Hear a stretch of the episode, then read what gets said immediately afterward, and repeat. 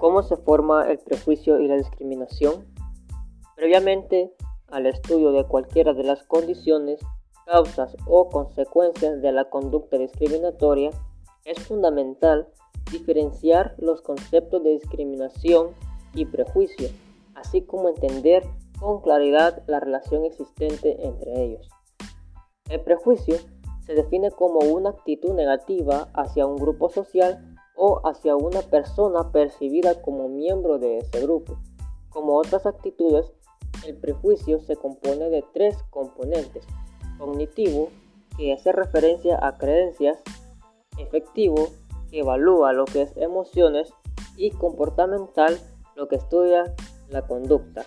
Aunque existe cierta correlación entre ellos, estos tres componentes son relativamente independientes y por lo tanto implican medidas diferentes. En la expresión de la discriminación influyen gran cantidad de variables, de manera que según estas, el comportamiento discriminatorio se manifestará entre mayor o menor grado. Entre las variables que pueden facilitar esta expresión de la discriminación, es necesario destacar la existencia de las situaciones competitivas y de conflicto, y sobre todo de aquellas donde los grupos implicados poseen un estatus desigual. La discriminación se presenta de muy distintas maneras y en ámbitos y niveles diferentes.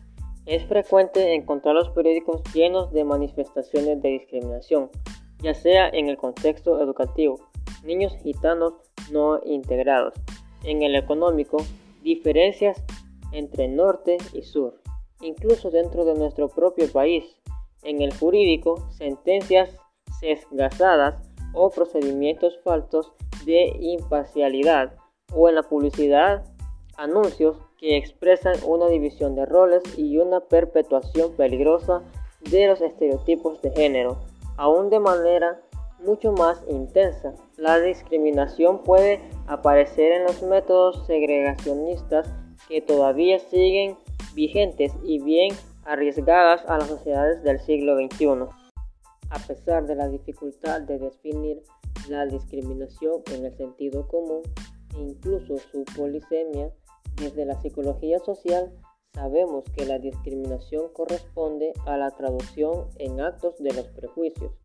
Se trata de un comportamiento negativo en contra de los miembros de un grupo que es objeto de una imagen negativa.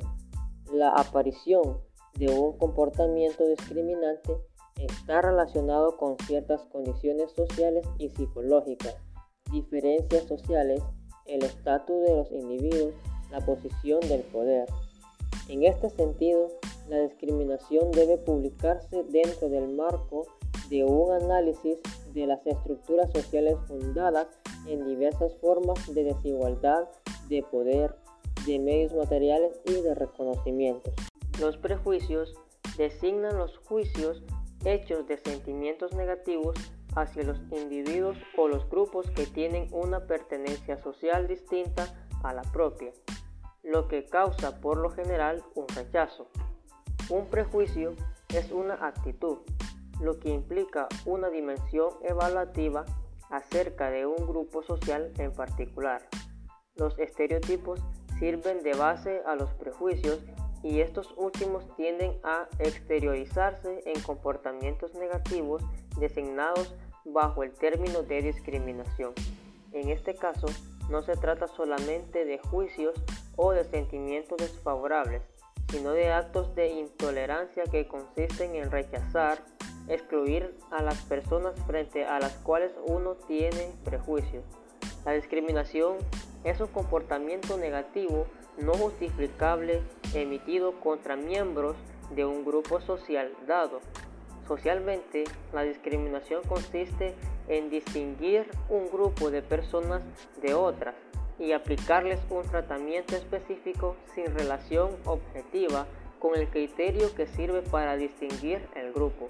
La discriminación no puede ser vista separada de los estereotipos y prejuicios. Sin embargo, se ha determinado que hay discriminación sin la existencia clara y evidente de un prejuicio.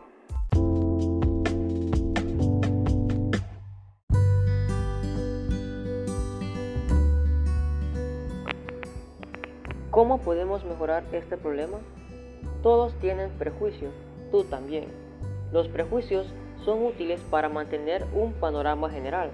Asimismo, pueden influenciar cómo nos comportamos con ciertas personas y puede volverse peligroso. Afortunadamente, también puedes hacer algo al respecto. Esto se describe en tres pasos a continuación. El primer y más importante paso contra los prejuicios cotidianos es identificarlos y reconocer que todos los padece. Todo el mundo ha pronunciado juicios determinados de valor sobre ciertos grupos de personas, pero que no aplica a todos los miembros de ese grupo. Si lo reconoces y eres consciente de ellos, mientras permanezcas así, ya has dado el paso más importante. El segundo paso. Intenta asegurarte que tus propios prejuicios no determinen tu comportamiento. Los prejuicios no deben llevarte nunca a apartar a personas, a discriminarlas con cuidado, confundir también tus propios prejuicios. Y el tercer paso, reacciona. Reacciona si a tu alrededor alguien lastima a otras personas u ofende a todo un grupo o si intentas sencillarlos de algún modo con un prejuicio. Ve contra esto, reacciona con tu propio círculo de amigos y conocidos, reacciona en las redes sociales. ¿Cómo lo puedes hacer? Puedes preguntar si no es posible bajar el tono. Puedes iniciar una discusión con esas personas o de alguna otra manera hacerte oír.